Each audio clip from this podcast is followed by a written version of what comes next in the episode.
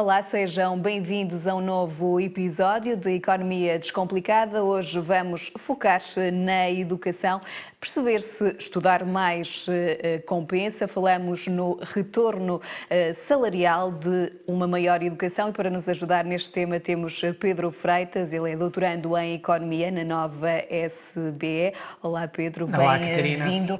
Eh, afinal de contas, estudar mais anos compensa em termos salariais? Sim, estudar mais compensa. Portanto, essa é a primeira, a primeira resposta que é importante manter, porque às vezes as pessoas pensam isso já não é bem assim. É verdade que há imensas nuances nessa resposta e nós vamos ver essas nuances, mas sim, estudar mais compensa. E a tua pergunta vai de encontro à, àquilo, que é, àquilo que é a forma como os economistas começaram a olhar para a educação. Que, no fundo, os indivíduos, quando são mais novos, tomam uma decisão acerca de quantos anos estudam na perspectiva de, no futuro, terem um maior salário. No fundo, é aqui uma espécie de trade-off. Eu abdico de alguns anos, quando sou mais novo, em que não estou no mercado de trabalho, mas estou na escola ou universidade, porque durante estes anos estarei a ter um determinado nível de aprendizagem que depois ser-me-á útil no mercado de trabalho e quando entrar no mercado de trabalho uh, poderei reverter essa maior escolaridade em maiores salários. E por isso mesmo, quando olhamos hoje para dados a nível mundial, nós vemos um claro aumento da escolaridade uh, em diferentes sítios uh, do mundo. Muitas vezes existe esta percepção de que a escola continua a ser ausente em, em, em, muitas partes do mundo, isso já não é assim tão verdade.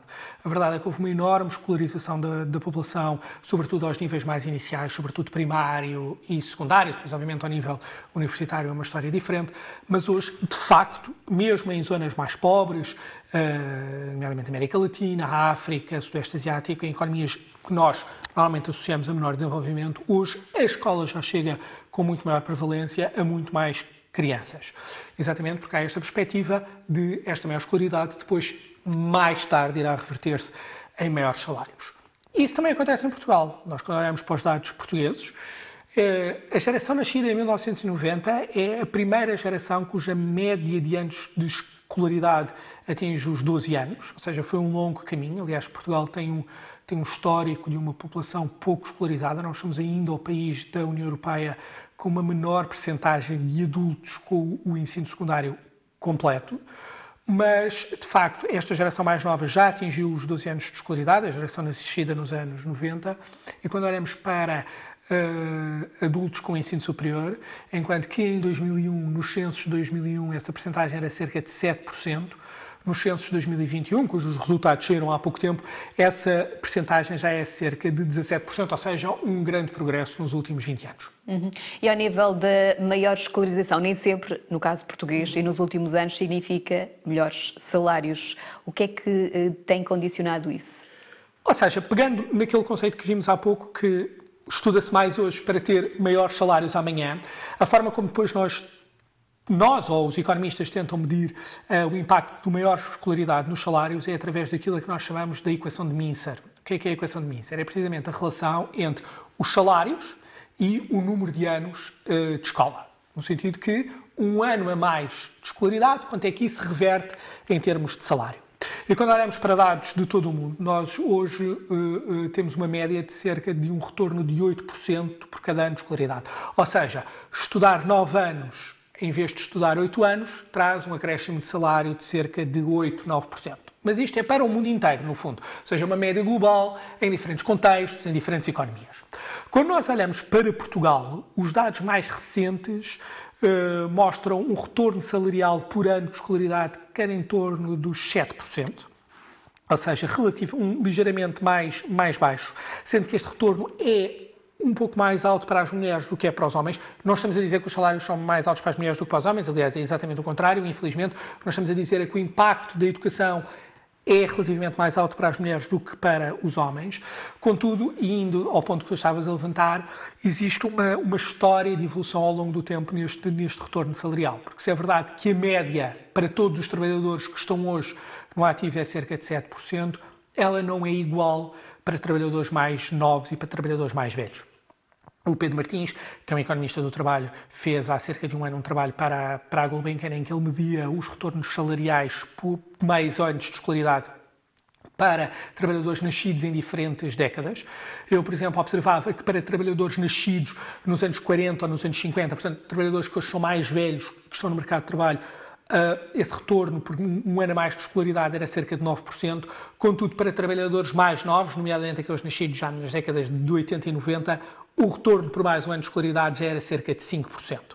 E esta queda do retorno salarial por mais escolaridade, por um lado, é explicável por haver mais gente escolarizada, não é? Ou seja, hoje é menos diferenciador entrar no mercado de trabalho com uma licenciatura, porque há muito mais licenciados no mercado de trabalho e isso é bom, ou seja, há aqui um efeito de maior oferta. Por sua vez, poderíamos achar que esta maior oferta de trabalhadores qualificados e que naturalmente poderia diminuir o prémio salarial, poderia ser compensada pelo facto de uh, destes trabalhadores mais qualificados, por sua vez, também ajudarem a uma maior produtividade da economia e com isso atingirem salários mais, mais elevados. Este efeito de oferta é muito visível para níveis de escolaridade mais baixos. Por exemplo, quando nós olhamos para os dados portugueses, o nível de escolaridade cujo retorno tem caído mais é aquele associado a terminar o terceiro ciclo, ou seja, estudar até ao nono ano. Ou seja, se pegarmos um trabalhador que estudou até ao nono ano e se pegarmos um outro trabalhador que estudou até ao sexto ano, o trabalhador que estudou até ao nono ano continua a ter um salário maior do que aquele que só estudou até ao sexto ano. Contudo, a diferença entre os dois tem caído muito. E isso é natural, porque, obviamente, hoje, felizmente, há muito mais uh, alunos, há muito mais trabalhadores que chegam ao mercado de trabalho com o terceiro ciclo completo. Mas, por exemplo, ao nível do ensino superior, haverá aqui cursos mais sobrecarregados, áreas de educação mais sobrecarregadas que depois não há tanta oferta no mercado de trabalho e isso depois pode ter também impacto ao nível do retorno salarial? Eu, eh, nós, não temos, nós não temos dados atualizados sobre isso para Portugal e é pena, ou seja, porque nós sabemos quando nós vamos para o ensino superior, há muitos cursos e há muitas instituições, e mesmo quando olhamos para o ensino secundário, no ensino profissional, há muitas áreas diferentes a que pode corresponder retornos di diferentes. No ensino superior, uh, quando olhamos para países que têm estes dados mais trabalhados, casos, por exemplo, dos Estados Unidos, Inglaterra, Noruega, Claramente, é, a área de estudo não é indiferente e os maiores retornos salariais de uma maior educação estão associados àquelas áreas que nós chamamos de STEM, que são ciências, engenharias, tecnologias e, e matemáticas.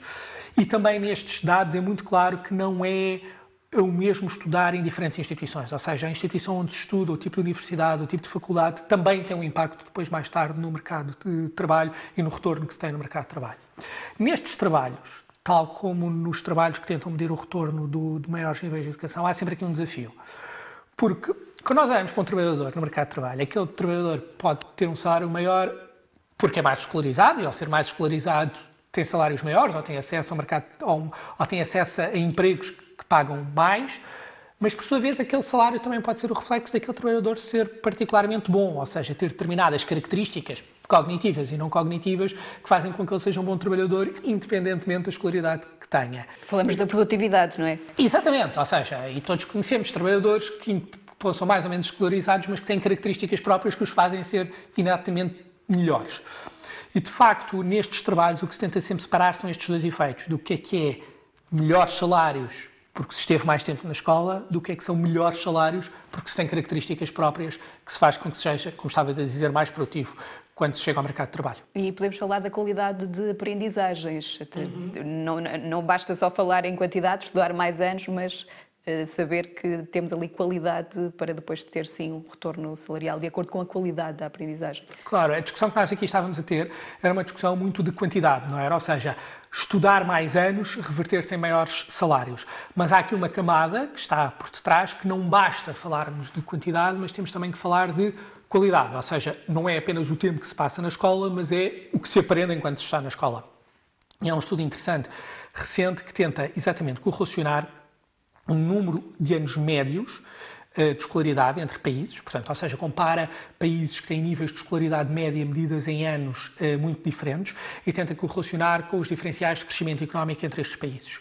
E quando olhamos apenas para esta medida de quantidade, conseguimos ver que a variação entre o número médio de anos de, escola, de escolaridade e a variação de crescimento económico é, tem uma relação de cerca de 25%, ou seja, a, a, variação do número médio de anos de escolaridade consegue explicar cerca de 25% da variação do número da, da, variação do crescimento económico entre países.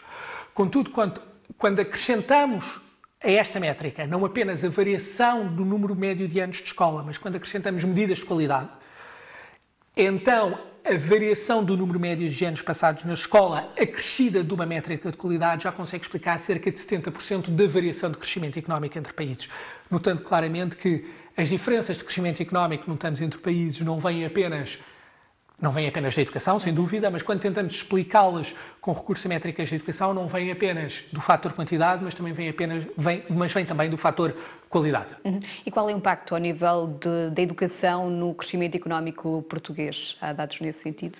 Ou seja, como nós, como nós vimos há pouco, Portugal fez uma grande evolução em termos de quantidade, ou seja, nós temos hoje muito mais pessoas que estudam até mais tarde, isso é bom, mas acho que Portugal também tem feito alguma progressão em termos de qualidade.